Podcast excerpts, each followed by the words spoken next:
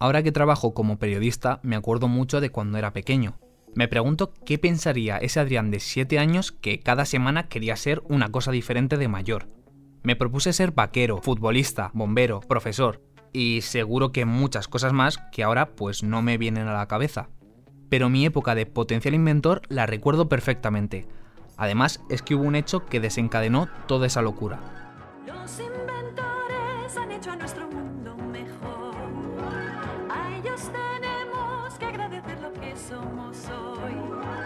Eras una vez los inventores. Quizá hayas visto esta serie, pero por si acaso te hago un resumen. Era como un cuento que te presentaba varios inventores importantes a lo largo de la historia y sus logros. Por allí aparecían Newton, Galileo Galilei o Henry Ford. Todos ellos hechos caricaturas, claro.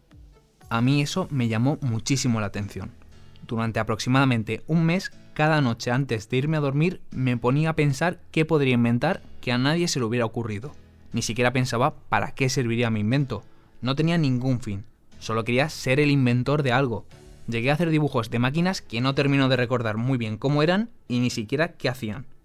Al final me di cuenta de que eso no era lo mío, que mis ideas no eran tan buenas o que ya se me habían adelantado.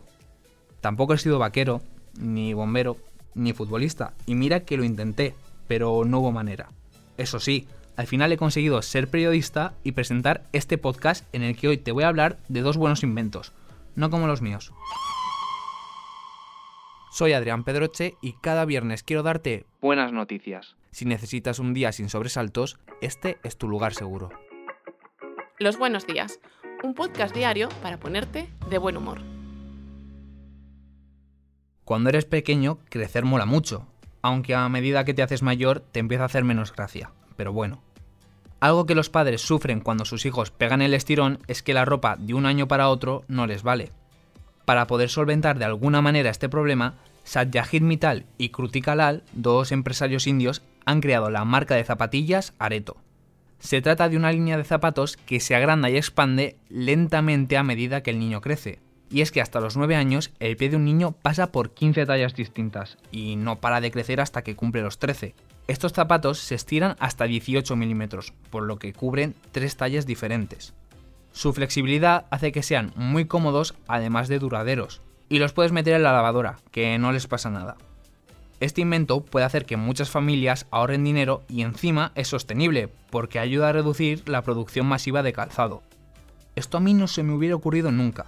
Mi madre me lo hubiera agradecido, eso seguro. La fiebre de los patinetes eléctricos lleva ya unos años dejándose notar en muchas ciudades. De hecho, el boom llegó a España en 2019, cuando su uso creció un 500% en solo un año. Yo, que no tengo patinete, siempre que los veo pienso, ¿no será incómodo estar ahí todo el rato de pie sin apoyarte?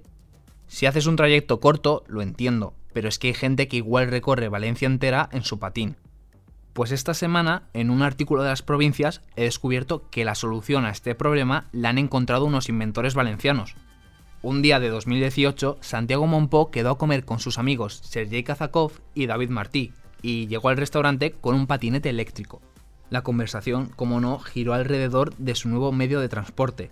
Al final, los tres amigos llegaron a la conclusión de que el patinete es el único vehículo de dos ruedas que no tiene un punto de apoyo más allá de las manos, con las que encima tienes que mantener el equilibrio. Vamos, que él no les parecía muy cómodo. Así que se les ocurrió una idea muy ingeniosa. El scroller. Es un pequeño accesorio pegado al cuerpo del patinete del que sale una cinta que te ajustas alrededor de la cintura, algo así como si tuvieras un respaldo. El producto fue impulsado por Colab, una aceleradora que apuesta por proyectos que pueden tener un impacto positivo en la sociedad. A día de hoy, Scroller es todo un éxito y ha sido reconocido con el galardón Prize Winner de los Quality Innovation Awards el pasado 2020. Hoy es el cumpleaños de una de nuestras grandes estrellas. ¡Pedro! No, no es el de Almodóvar. Hoy está de celebración la actriz española más internacional, Penélope Cruz. La de Alcobendas nació el 28 de abril de 1974 y se ha convertido en uno de los emblemas del cine español. Nuestra P comenzó estudiando ballet clásico y acabó dando el salto a la gran pantalla. Se convirtió en chica Almodóvar con carne trémula y desde entonces llevan 7 películas juntos. Seguro que ya la has visto en mil títulos porque su carrera despegó muy rápido. Con solo 18 añitos ya protagonizó su primer gran éxito. ¿Qué pasa? ¿No te ha gustado? Una jamona. Jamón Jamón, en la que conoció a Javier Bardem. La química entre ellos era evidente, pero bueno, cada uno siguió lo suyo y no fue hasta 15 años después cuando comenzaron a salir juntos. ¿Quién os iba a decir entonces que formarían una de las grandes parejas de la industria del cine? Eso sí, si me hacen elegir entre una película de todas las que ha hecho, me quedaría con Abre los ojos, que recuerdo que cuando la vi me encantó.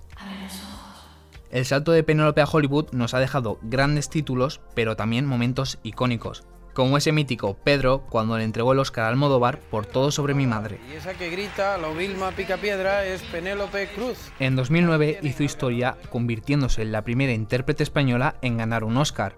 Lo hizo como mejor actriz secundaria por Vicky Cristina Barcelona.